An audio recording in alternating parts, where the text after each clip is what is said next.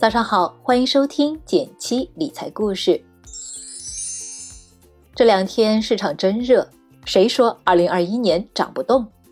二零二零年刚过去，我的同事犀利军盘点了一下自己的投资情况，股票总体盈利了百分之四十六，去年涨得不错，上证指数全年上涨超过百分之十，沪深三百指数上涨百分之二十七左右。但我看到一份问卷调查说，去年盈利的股民是百分之五十二，剩下百分之四十八的人都是亏钱的。也就是说，接近一半的人去年都没有赚到钱。仔细分析一下，去年几大指数涨得好，主要靠少数公司打下的江山，大部分个股还是下跌的。假如你没有挑选好股票，买错了，收益不好也很正常。今天来聊一聊我是怎么挑选股票的，希望能给你一些启发。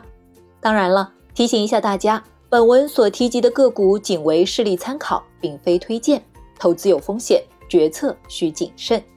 刚刚前面说了，今年我的收益还算不错，但是和一些翻倍的牛人比还是有差距。我不会和别人比较一年的收益率，一是因为时间太短，高收益可能有运气的成分，另外。每个人选择的投资方法不同，当年收益率高不代表水平高。比如，有的人用技术分析做短线交易，一两年很容易获得高收益；而价值投资是长线为主，光看一两年的收益可能不高。投资不以一两年的收益论英雄，还是要看长期连续的投资结果。单看某一年的收益可能没那么惊艳，但是时间长了，最终的回报还是很可观的。二零一四年开始，我将每年的投资收益列在了一张表格里，感兴趣的朋友可以去文字区查看。白酒呢，作为去年涨势最好的行业之一，创出了历史新高；而洋河股份作为在过去很长一段时间表现排名垫底的一只股票，却让我在二零二零年收获最大。受到疫情影响，洋河的股价更是一路下跌，从去年初的一百一十元最低跌到七十多元。我身边也有朋友买了洋河，但在这一波大跌中，因为恐惧跌到九十元就清仓了。我当时没卖出，一方面是买的时间早，成本价比较低；另一方面，由于我了解这是家好公司，所以才拿得住。从财报里看，这两年洋河酒的品质在持续提升，公司加快了技术和工艺，让原酒品质全面超历史。除了品质。公司的管理层在经营上也很有办法。面对疫情冲击，洋河及时调整了营销策略，效果也在股价上得到了反应。疫情逐步得到控制后，股价就从七十多元一骑绝尘，涨到了两百三十多元。在这个过程中，我一直是耐心持有。这段投资经历给我的启发是：你要了解你买的企业，别因为一时的大起大落慌了阵脚，这样才可能赚到钱。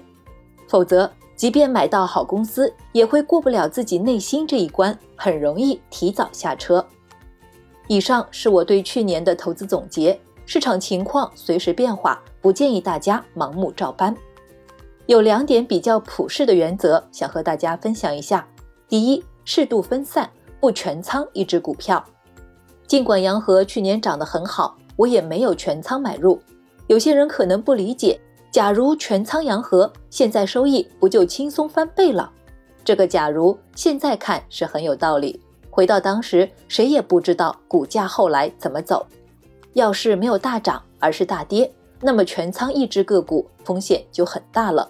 今年有的朋友满仓地产股，收益非常不理想。虽说这些公司的基本面并不差，业绩也挺好，但因为房地产政策的因素。股价普遍跌掉百分之二十以上，这就告诉我们，全仓单只或单一行业股票有点像赌博，收益可能会翻倍，也可能亏大钱。我还是比较主张适度分散，除了买白酒股，也买了几只家电、医药行业的个股，分散了三四个行业，大大降低了收益的大幅波动，心理上也比较舒适。第二，没有选股能力，不如选择主流的指数基金。选到好股不容易，二零二一怎么赚更多？买什么行业更好？又便宜又好的个股在哪里呢？吃不准这些问题的话，不如把钱交给优秀的基金经理，毕竟他们背着业绩压力，天天在琢磨，经验和能力比我们要足。除了成功的，我也有一些没那么成功的投资，比如之前定投的红利指数基金，去年不仅没涨，反倒略有下跌。对初学投资的朋友来说，不如选一个主流的指数基金，比如沪深三百、中证五百等等，先保证自己获得一个市场平均收益，然后再慢慢学习投资知识，再慢慢进阶也不迟。好了，希望大家都能抓住市场的红利，二零二一稳稳的赚。如果您喜欢我今天的分享，可以点击订阅，让简七每天陪着你一起听故事、学理财。好了，今天就到这里啦，咱们明天见。